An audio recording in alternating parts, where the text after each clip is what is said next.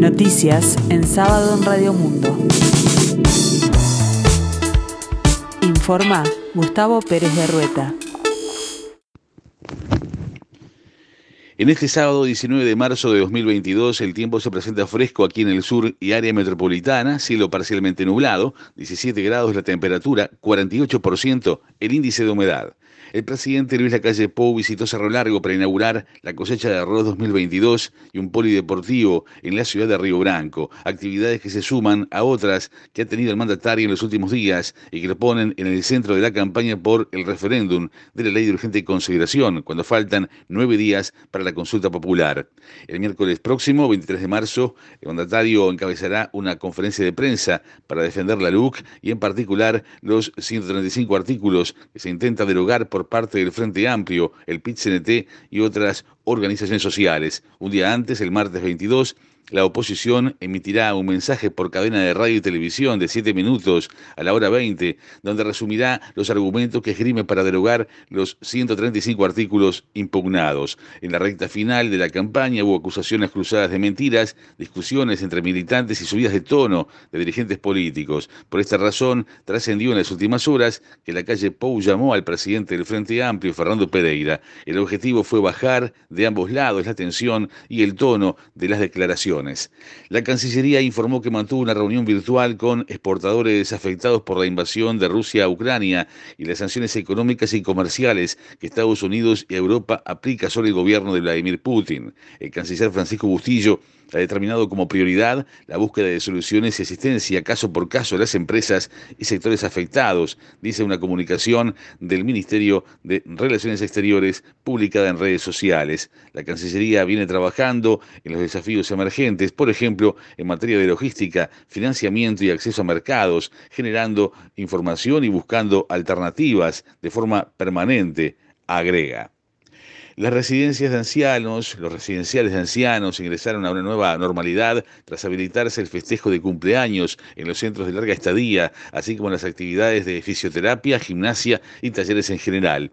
El presidente de la Asociación Integra de Residenciales, Sabino Montenegro, dijo a Radio Montecarlo que se mantiene la recomendación para la cuarta dosis de la vacuna de Pfizer.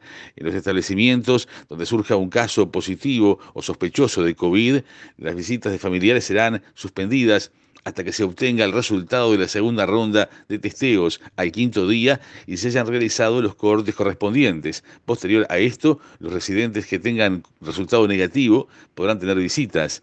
El Ministerio de Salud Pública apela a la responsabilidad del titular el director técnico para realizar los cohortes correspondientes y mantener el aislamiento de los residentes con dispositivos. Este fin de semana se disputará la sexta fecha del torneo apertura del fútbol uruguayo, con partidos de destaque como Peñarol Deportivo Maldonado, Wanderers Nacional y Montevideo City Torque Danubio. Este sábado juegan Peñarol Deportivo Maldonado a las 18 horas y Plaza Colonia Albion a las 20.15. El domingo se enfrentarán Liverpool Rentistas a las 14.15 horas y River Phoenix a las 16.30. Además, Wanderers Nacional a las 19.30 horas. El próximo lunes se medirán Boston River Defensor Sporting a las 19 y Montevideo City Torque Danubio a las 21.15. El último partido de la etapa se va a desarrollar el martes con Cerro Largo Cerrito. Nacional Sub-17 continúa disputando la segunda fecha del torneo de apertura de juveniles. Este sábado se enfrenta a Montevideo City Torque en categorías Sub-17 y Sub-16. El domingo los partidos se disputarán en Los Céspedes, donde jugarán Sub-15 y Sub-14. El presidente de China, Xi Jinping, afirmó ante su homólogo estadounidense, Joe Biden, que la guerra en Ucrania no beneficia los intereses de nadie, mientras que el jefe de la Casa Blanca advirtió a su par chino de las implicaciones y consecuencias si Beijing ofrece apoyo material a Rusia durante el conflicto, informaron fuentes oficiales de ambos gobiernos. Asimismo, el mandatario chino le indicó a Biden que ambos países, como miembros permanentes del Consejo de Seguridad de la ONU, y las dos eh, economías más grandes del mundo no solo deberían desarrollar sus relaciones bilaterales por el buen camino, sino compartir la responsabilidad internacional a la hora de mantener la paz en el mundo.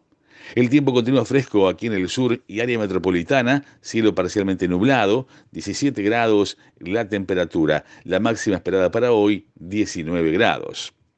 Más noticias en sábado en 60 minutos.